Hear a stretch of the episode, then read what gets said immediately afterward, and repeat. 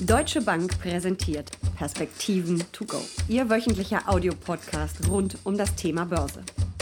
Was für ein Quartal. Mitte Februar markierten viele Indizes noch ein Allzeithoch und dann bog ein schwarzer Schwan namens Corona um die Ecke. Die Bilanz für die ersten drei Monate schlecht, sehr schlecht sogar. Kaum eine Anlageklasse konnte sich dem Absturz entziehen. Mit Uli Stephan von der Deutschen Bank ziehe ich jetzt eine Bilanz für das erste Quartal. Mein Name ist Jessica Schwarzer und damit herzlich willkommen zu den Perspektiven to go in Zeiten von Social Distancing weiter aus Frankfurt und Düsseldorf. Ja, Uli, erst die Party, dann der dicke Kater. Zehn Bullenjahre haben je geendet und zwar mit einem besonders heftigen Crash. Hast du damit gerechnet? Nein, ich glaube, damit konnte auch keiner rechnen, dass wir ein Virus bekommen, der ähm, die Welt wirklich lahmlegt, ähm, und zwar die Länder weltweit, ähm, aber auch sowohl Angebot wie Nachfrage. Damit war, glaube ich, nicht zu rechnen. Wir hatten ja alle weiterhin auf der Agenda die, den Handelsstreit zwischen den USA und China, äh, auch möglicherweise mit Europa.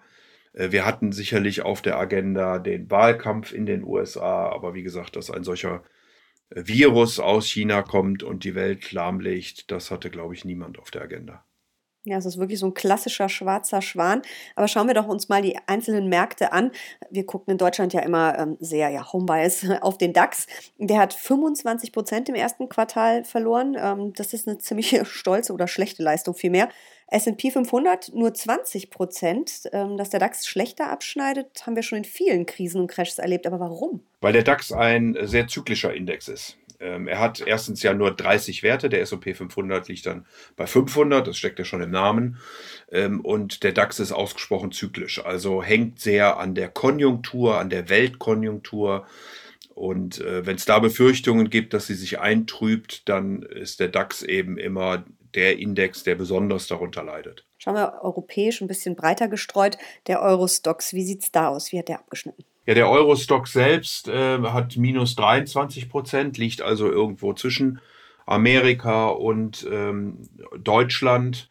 Äh, was da bemerkenswert ist, äh, tatsächlich, dass im ersten Quartal im Grunde genommen alle äh, Branchen im negativen Bereich liegen. Äh, auch nicht sehr überraschend haben die defensiveren Werte, also Gesundheit, Versorger, aber auch persönliche Haushaltsgüter oder äh, Nahrungsmittel besser abgeschnitten, wohingegen ähm, besonders äh, Reise und Freizeit, Autos und Öl eben besonders schlecht abgeschlossen haben. Auch die Banken, ähm, weil es hier eben Befürchtungen gibt über die Rezession, könnten Kreditausfälle drohen und auf die Bankbilanzen zurückschlagen. Interessant ist dann wirklich, dass das erste Quartal fast abgebildet wird durch die Performance ab dem 19. Februar. Äh, da fing ja das Ganze dann in Europa wirklich an und auch in den USA, also was zumindest die Börsen angeht. Und äh, die Performance-Zahlen sind dann gar nicht so weit auseinander, ob man äh, sich das Ganze ab Anfang Januar oder eben erst ab Mitte Februar anguckt. Und vielleicht noch bemerkenswerter ist, wenn man auf den 18. März guckt, da sind dann praktisch alle Sektoren, außer Banken wiederum, äh, Im positiven Bereich, ganz besonders Öl und Gas natürlich, äh, durch die Entwicklung, die wir da in den letzten Tagen gesehen haben, äh, potenzielle Annäherung Russland und Saudi-Arabien. Wir sehen doch äh, die Auswirkungen von Corona hier sehr stark im ersten Quartal, aber wir sehen dann eben auch, wenn man so einen Boden glaubt zu finden, wenn man die Hoffnung hat, dass man den Virus in den Griff bekommt, wenn sich äh, manche andere Probleme lösen könnten, dass einfach Geld vorhanden ist, angelegt werden will und dass die Anleger dann auch bereit sind, ähm, auf niedrigeren Niveaus wieder zuzukaufen. Das ist ja quasi das bisherige Tief in diesem Crash, 18., 19., 3. Und wir haben ja wirklich seitdem stark steigende Kurse gesehen, oder? Das ist eine ganz gute Bilanz. Ja, seitdem ist der Stock 600 äh, tatsächlich um 13 Prozent äh, gestiegen. Aber wie gesagt, sehr, sehr stark äh, getrieben, vor allen Dingen durch den Ölsektor mit 45 Prozent, äh, auch Finanzservicen, ähm, äh, Materialien liegen hier weit vorne, sogar wieder Freizeit und Reisen, ähm, eben mit dem Blick, äh, die Staaten haben fiskalisch geholfen, die Geldpolitik hilft, äh, wir haben die Hoffnung, dass die Zahlen der Neuinfizierten langsam zurückgehen könnten. Das heißt nicht, dass man jetzt Entwarnung geben kann. Wir werden sicherlich auch noch schlechte Nachrichten haben und noch einige Volatilitäten. Aber der Markt hofft eben darauf, dass man doch in einer absehbaren Zeit eine Besserung wird erkennen können. Äh, das bedeutet auch noch nicht, dass wir wieder bei normal sind und reagiert dann da entsprechend positiv drauf. Schauen wir mal in die USA, ist ja immerhin der größte Aktienmarkt der Welt, größter Kapitalmarkt. S&P 500, habe ich vorhin schon gesagt, hat ein bisschen besser abgeschnitten als der DAX. Was mich total überrascht hat, ist, dass die Nasdaq äh, nur so gut äh, 10, 12 Prozent verloren hat, wo man doch eigentlich gedacht hat, dass die Tech-Werte, die ja in den vergangenen Jahren eigentlich die Rallye angeführt haben, im Zweifel die heftigsten Rücksetzer verbuchen. Haben sie aber nicht. Ja, bei Tech muss man eben immer sehr gut unterscheiden, ähm, was man darunter meint. Das, was wir als äh, Software beispielsweise bezeichnen, das ist relativ stabil mittlerweile. Das sind fast defensive Aktien, weil sie umgestellt haben auf Lizenzsysteme und damit kontinuierliche Einnahmen generieren können. Ähm, wenn ich dann bei der Hardware bin, dann äh, dominiert gerade in den USA äh, Apple das Geschehen, hat rund 70 Prozent an diesem Index äh, hat natürlich auch in der Krise stark äh, verloren, äh, aber dann auch durchaus wieder Zugewinne erzielen können. Der dritte, die dritte Komponente in der Technologie sind dann normalerweise die äh, Semiconductor, also Hardware-Chips, äh, die sehr konjunkturanfällig sind. Und durch diese defensive Komponente äh, bei den Technologieunternehmen performen sie gar nicht so schlecht. Zumal auch noch einiges dann gerade im Nasdaq auch ist, was man unter Communication Services zusammenfassen würde.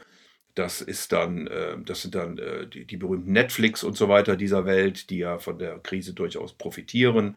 Wir haben in dem Bereich äh, der Technologie, die aber nicht im SOP 500 Technologie sind, sondern beim, äh, beim Konsum, die Amazon beispielsweise dabei, die sicherlich auch profitieren. Man konnte ja lesen vor einigen Wochen, dass Amazon allein 100.000 Menschen in den USA und weltweit einstellen möchte, um äh, die Lieferungen, die jetzt bestellt werden, überhaupt abarbeiten zu können. Also insofern muss man bei der Technologie auch, wie gesagt, genau hingucken, was denn dann am Ende damit auch gemeint ist. Und wenn du dir die einzelnen Branchenindizes im S&P 500 ähm, anschaust, ist es ein ähnliches Bild wie in Europa?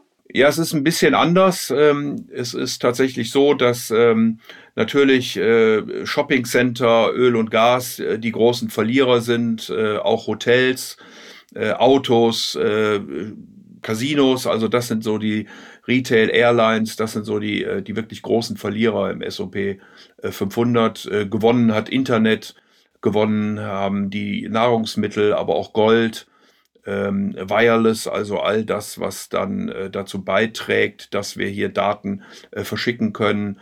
Äh, das sind eigentlich die Outperformer dann, die günstig performt haben für das Gesamtquartal. Ähm, Aber auch hier tun sich natürlich Änderungen aus, gerade mit äh, den äh, vermeintlichen Besserungen beim Öl dann ähm, ab dem 23.03 ähm, hat sich da doch äh, vor allem auf dieser Ebene was getan. Auch mit den staatlichen Programmen konnten dann auch hier wieder die Freizeitunternehmen besser performen, die Öl- und Gasunternehmen besser performen, auch Stahl äh, hat dann ein wenig zugelegt. Äh, ganz hinten aber immer noch Hotels und äh, eben Shoppingcenter und so weiter.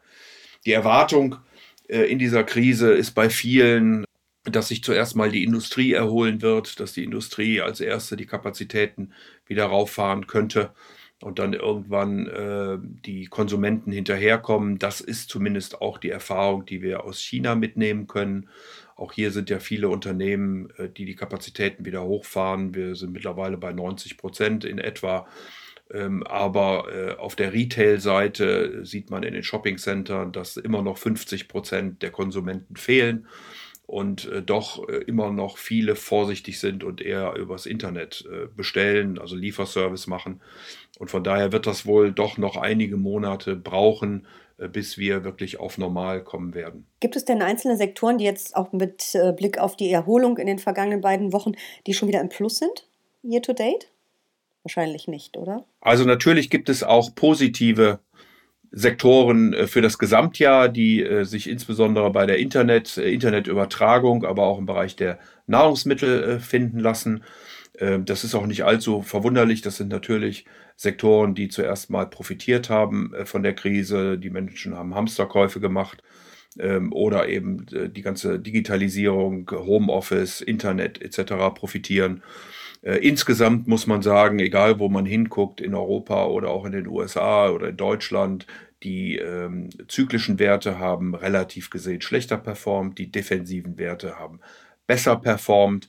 Und die Erwartungshaltung wäre dann Richtung vorne, also sollten wir diese Krise in den nächsten Wochen und Monaten überkommen, dass dann die zyklischen Werte auch ein entsprechendes Nachhol, einen entsprechenden Nachholbedarf haben und besser performen sollten. Und dann ist natürlich das, was in jeder Krise ähm, passiert, dass die Anleger fliehen. Sie fliehen in sichere Häfen. Äh, das haben wir jetzt auch wieder gesehen. Gold, US-Treasuries, Bundesanleihen. Ähm, da gab es zwar auch zwischenzeitlich Rücksätze, aber die waren ja schon ziemlich gefragt. Ja, das muss man sagen. Vor allen Dingen äh, US-Treasuries waren äh, sehr gefragt. Wir haben im ersten Quartal eine Performance von über 8% äh, bei zehnjährigen Treasuries. Äh, bei Bund sind es immerhin noch äh, gut zwei. Also äh, man sieht schon, dass da sehr viel Geld in sichere Häfen hineingeflossen ist. Öl mit. Das, Entschuldige, das sind aber dann natürlich die Kursgewinne, was aber auf der anderen Seite heißt, dass die Renditen noch stärker zusammengeschnurrt sind, richtig? Genau, vor allen Dingen in den Vereinigten Staaten von Amerika. Die Notenbank äh, hat da ja auch äh, unter anderem zu beigetragen. Sind die Renditen natürlich noch weiter gefallen. Ähm, und dann äh, konnte man insgesamt über Kursgewinne diese Performance-Zahlen einfahren, völlig korrekt. Gold auch bei 4% äh, knapp fürs erste Quartal Year to date sogar ein bisschen stärker. Gold hat auch zwischendurch mal stark gelitten, ähm, als eben die Panik groß war, man Liquidität brauchte und eigentlich alles verkauft hat. Äh, aber da sieht man schon, dass in sichere Häfen äh, gegangen äh, worden ist. Äh, gilt ja auch für den Dollar, der dann zugelegt hat. Äh, auf der anderen Seite eben, wenn man guckt, äh, was dann eben eher risikobehaftet ist, äh, das sind dann die Unternehmensanleihen und hier vor allen Dingen im schlechteren Bonitätsbereich in Europa minus 15 Prozent im ersten Quartal, in den USA minus 13 Prozent im ersten Quartal. Auch Emerging Markets haben gelitten. Also da sind ja in großem Stile Gelder herausgeflossen und natürlich waren ganz äh, negativ äh, in diesem ersten Quartal aufgrund der besonderen Effekte, die wir mit dem Ölstreit zwischen Russland und Saudi-Arabien haben. Öl, WTI minus 66 Prozent, Brent minus äh, 65 Prozent. Also da hat es schon, schon richtig reingeschlagen. Hm, und wir wissen ja auch noch nicht, was diese Krise wirklich mit unserer Wirtschaft angerichtet hat. Wir wissen nicht, wie viele Pleiten es vielleicht geben wird, was ja den Aktienmarkt ebenso belasten wird wie den Anleihemarkt. Wie optimistisch oder pessimistisch bist du, nachdem es jetzt wieder ein paar Wirtschaftsdaten gab in den letzten Tagen, vor allem ja aus China auch? Ich glaube, man muss die Wirtschaftsdaten alle noch mit etwas Vorsicht ähm, betrachten. In China war das verarbeitende Gewerbe, also die Industrie, doch wieder im expansiven Bereich. Das ist sicherlich positiv äh, zu sehen, die Services noch nicht. Ähm, das spiegelt im Grunde genommen das wieder, was ich vorhin gesagt habe, dass eben die Industrie herauffährt, aber die Konsumenten zuerst noch ein bisschen vorsichtig sind. Äh, die Zahlen, die in Europa und Amerika erhoben worden sind, sind so bis zum 20. in etwa März erhoben worden. Da haben aber gerade die ganzen Shutdowns stattgefunden. Also ich würde mal erwarten, dass die Daten dann im April noch deutlich schlechter werden. Ähm, das gleiche gilt auch für den US-Arbeitsmarkt. Also auch hier die Daten, die erhoben worden sind mit den 701.000 Arbeitsplätzen, die in den Vereinigten Staaten weggefallen sind, äh, war eine Erhebung bis äh, Mitte März und äh, die letzten beiden Wochen mit den Anträgen auf Arbeitslosenhilfe zeigen doch, dass die ähm, Aprilzahlen hier deutlich schlechter erwartet werden dürfen. Also es wird noch schlechte Nachrichten geben. Wir werden auch noch Volatilität haben. Ähm, ob der Markt schon Boden gefunden hat, weiß ich nicht. Äh, kann sein, dass wir auch noch mal äh, etwas tiefer testen. Äh, aber wir haben schon, wir preisen schon eine tiefe Rezession ein und ähm, Insofern glaube ich, dass wir auf mittlere Sicht auch wieder steigende Kurse haben können, wenn wir es, wie gesagt, schaffen, in den nächsten Wochen die Anzahl der äh, Ansteckungen in den Griff zu bekommen und äh, sie zu stabilisieren. Wie stelle ich mich denn als Anleger da jetzt am besten auf? Weiter absichern, ein bisschen stärker in die sicheren Häfen noch gehen? Oder kann ich schon wieder nachkaufen, wenn ich ein bisschen mutiger bin und langen äh, Anlagehorizont habe? es geht ja im Moment hoch. Man neigt ja ein bisschen dazu, dann der Gier zu verfallen und dabei sein zu wollen. Ja, da sprichst du natürlich genau was Richtiges aus. Es kommt auf den Risikoappetit der entsprechenden Anleger an, auch auf den Zeithorizont. Ich würde erwarten, dass wir jetzt auf die nächsten Wochen, äh, vielleicht Monate noch Volatilität sehen werden. Ich hatte vorhin schon genannt, dass äh, gerade was Arbeitsmarkt angeht, aber auch Stimmungsindikatoren noch nicht alles äh, erhoben worden ist. Also da werden noch schlechtere Botschaften auf uns zukommen. Das kann dann Volatilitäten auslösen. Deshalb werden wohl auf kurze Sicht defensive Anlagen, egal ob sie im Bondbereich sind oder im Aktienbereich, relativ gesehen besser performen. Auf Sicht von drei Monaten plus äh, hätte ich aber durchaus Mut, auch wieder etwas äh, zu kaufen. Und wer natürlich jetzt schon mal preiswert einsammeln möchte, der muss halt einfach die Nerven aufbringen, dass die Sachen auch nochmal fallen können. Aber nochmal auf Sicht von äh, ein paar Monaten, äh, glaube ich, äh, kann man doch das ein oder andere auch jetzt schon kaufen. Merke, du hast auch in schwachen und schlechten Zeiten deinen rheinischen Optimismus nicht vergessen, nicht verloren. Danke dir für diese Perspektiven. To go. Aber sehr gern.